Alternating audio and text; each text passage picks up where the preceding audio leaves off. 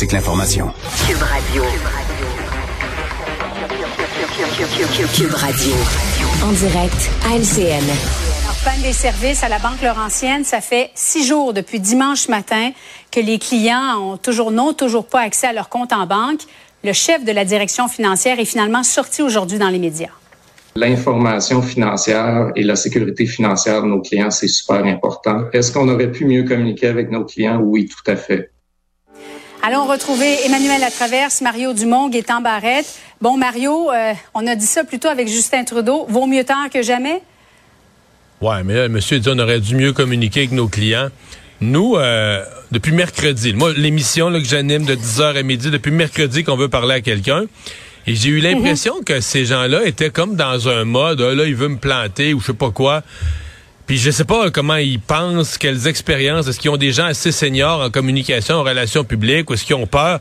Mais tu sais, nous, là, leurs gens, leurs clients. Moi, je suis pas, moi, je suis pas, client là, de la Laurentienne, mais leurs gens nous écrivent là, parce qu'ils se disent, ben là, c'est un poste de TV qui fait des nouvelles, puis les autres, ils peuvent aller chercher l'information, faire venir des porte-paroles mm. pour rassurer leurs clients, pour fournir l'information à leurs clients pour fournir les explications à leurs clients inquiets. Les gens nous écrivent, ils n'entendent pas à rire, sont inquiets, leur pension n'est pas déposée ou ils savent pas, ils pensent qu'elle peut-être pas déposée, leur paye, puis là, ils ont un paiement qui passe le lendemain. Les gens sont sincèrement, profondément inquiets. Mais des gens qui m'écrivent, qui me disent qu'ils dorment mal parce qu'ils savent plus ce qui arrive avec leur compte de banque. Fait que, tu sais, nous... Euh, je, comprends pas ça. Sincèrement, avec toutes les leçons de relations publiques qui ont été acquises en gestion de crise, qu'on pense encore que ce n'est pas utile de mettre un être humain en chair et en os qui va répondre, même s'il n'y a pas toutes les réponses parfaites, qui va aller dire, regarde, on travaille fort, on fait notre possible. Déjà, ça, un être humain en chair et en os, ça rassure, ça rassure, tu sais, ça te dit, il y a quelqu'un qui s'en occupe. Et à 17h10, parce que la Banque Laurentienne dit que les, services, les, le système est fonctionnel. 17h10, on a reçu un courriel d'une dame. Sa paye n'a pas été déposée. Elle est déposée aux deux semaines. Elle dit, moi, qui va payer mon épicerie, mes médicaments? C'est pas des excuses qui vont réussir à, à me faire payer mes médicaments et ce dont j'ai besoin. Manuel, est-ce qu'il y a quelque chose de plus angoissant? Que de ne pas avoir ben, accès à son compte en banque. Surtout en ce moment, il y a 40% des gens qui vivent de paye en paye et ceci arrive à la fin du mois. Alors que euh, les loyers vont rentrer dimanche, mm. euh, est-ce que tu sais donc est-ce que les payes vont être faites tout ça? Euh, c'est là moi je pense que c'est comme si à vouloir c'est comme si la banque Laurentienne, à avoir le nez collé sur l'arbre, avait perdu de vue la forêt. À vouloir régler le problème informatique qui est de toute évidence une complexité sans nom, là, euh, a oublié qu'il fallait trouver une façon d'offrir euh, des alternatives aux gens, d'offrir euh, des, des solutions et de les communiquer. Parce que objectivement, là, c'est pas parce que tu écris des courriels ou que c'est écrit sur ton site web que le monde comprenne. Là. Et, et c'est ça qui est vraiment euh, malheureux. Puis il n'y a qu'à espérer que l'argent est vraiment dans les comptes, que les payes sont vraiment rentrées. Mais on peut comprendre les gens de vouloir vérifier. C'est qui à la banque s'est imaginé on va écrire un courriel en disant que les payes sont rentrées, de pas s'en faire ça va être correct. Voyons donc, il y a 40% des gens qui vivent de paye en paye. Il faut le rappeler, là. Gaétan? Ben, écoute, message à tous les dirigeants qui détiennent des informations sensibles de qui que ce soit, au gouvernement, en médecine, dans les banques, hmm. peu importe, la chose la plus angoissante, c'est de ne pas savoir. Et après ça, c'est de ne pas voir que quelqu'un est en charge. Le citoyen moyen, là, il cherche pas à punir. C'est jamais ça. Les gens veulent juste, un, savoir, deux, que ça se reproduise pas. Alors, ici, dans cette histoire-là, là, ils sont fautifs. Ils avaient juste à être là en termes de communication. Mm. Et c'est pas parce qu'ils manquent d'effectifs. Ils ont des, des, effectifs. Ils auraient pu dévier les effectifs vers la communication.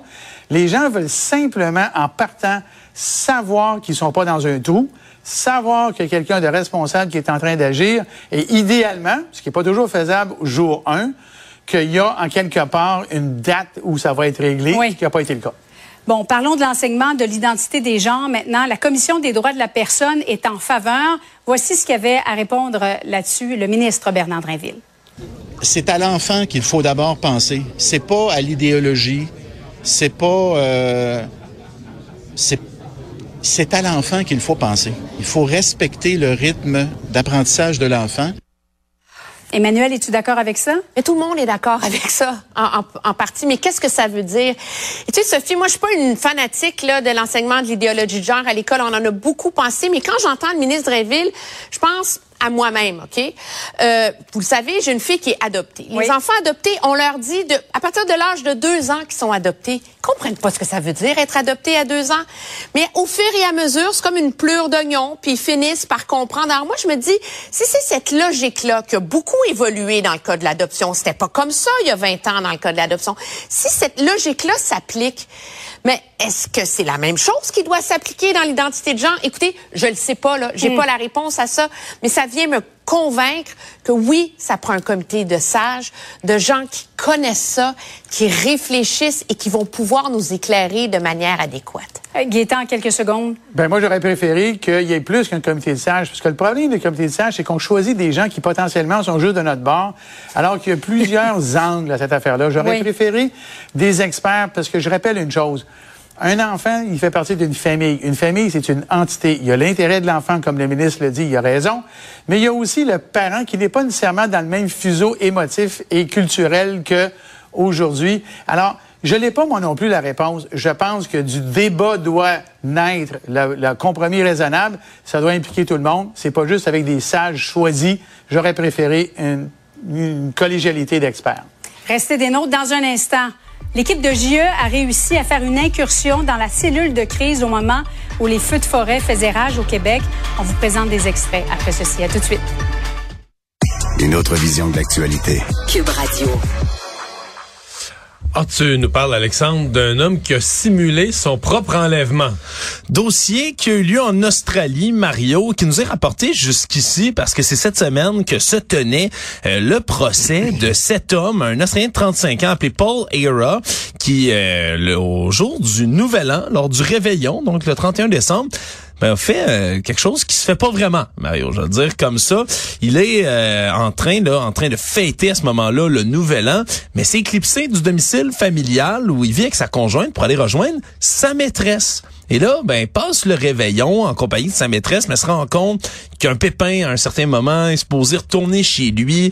Il est en flagrant délit avec sa maîtresse. Il est sur le bord de se faire pogner. Il est sur le bord de se faire pogner. Et là, à ce moment-là, dans un geste de désespoir, c'est comme ça qu'on le qualifie à la cour, ben, envoie un texto pour gagner du temps à sa, à sa femme, en lui écrivant comme si c'était quelqu'un qui demandait une rançon ni plus ni moins, en disant ah tu m'as envoyé Paul jusqu'à moi, maintenant il va devoir payer. Euh, si vous avez jusqu'à demain matin pour me donner euh, sa moto, sinon ben vous retrouve, tu le retrouveras plus. Envoie une espèce de texto menaçant comme ça. Ben oui, la, femme panique à ce moment-là. Elle dit, mon Dieu, mais mon chum qui est plus là, kidnappé. Ben, elle reçoit ça, contacte la police. Et là, opération de recherche de grande envergure. Le soir du réveillon, 200 heures de travail policier, de recherche qui sont déployés pour essayer de retrouver l'homme. Là, on se déploie partout. Il y a des barrages policiers qui s'installent pour essayer de retrouver l'homme qui aurait été kidnappé. Et c'est le lendemain matin, alors que Monsieur Ira se déplace en auto avec sa maîtresse qui tombe sur quoi? Un barrage policier. Et là, ben, c'est lui qu'on cherche, lui qu'on retrouve, volant de la voiture. Et là, lui continue sur son histoire, dit, j'ai réussi à m'échapper, c'est des hommes qui ont l'air de provenir du Moyen-Orient, qui m'ont enlevé, mais qui m'ont laissé partir finalement. Histoire totalement décousue que la police, mais n'a pas cru. Mario, et 12 jours plus tard, ben, on l'a arrêté sous des prétextes justement de fausses accusations. Et là, on a décidé de le juger, heureusement pour lui. Il a évité la prison, semble-t-il, qu'il est en pleine réhabilitation, qu'il apprend de ses erreurs au travers de tout ça. Réhabilitation de quoi? Euh? Ben là, semble-t-il qu'il est retourné auprès de sa famille, qu'il tente maintenant ben, de rentrer comme un jeune homme rangé dans la société. Donc de se débarrasser de ses mauvaises habitudes, de tromper sa conjointe et d'en faire une affaire d'enlèvement. Et d'en faire une affaire d'enlèvement de l'État. Mario, le petit problème, ben, c'est que ça Mais va... est-ce qu'on l'a facturé? Ben c'est exactement ça. Il a été condamné à rembourser l'équivalent de 14 000 au gouvernement local parce que c'est à peu près ça que ça a coûté le déploiement policier puis l'opération pour le retrouver. Donc euh, la morale de l'histoire Mario, si vous êtes pour tromper votre blonde là, assurez-vous votre excuse est crédible puis qu'elle peut tenir la route longtemps. Une des bonnes que j'avais entendues, c'est quelqu'un qui était parqué euh, au motel. Puis la neige est tombée du toit pour aller écraser son char. Comment t'expliques t'expliques que ton char faisait là? Oups. Merci Alexandre.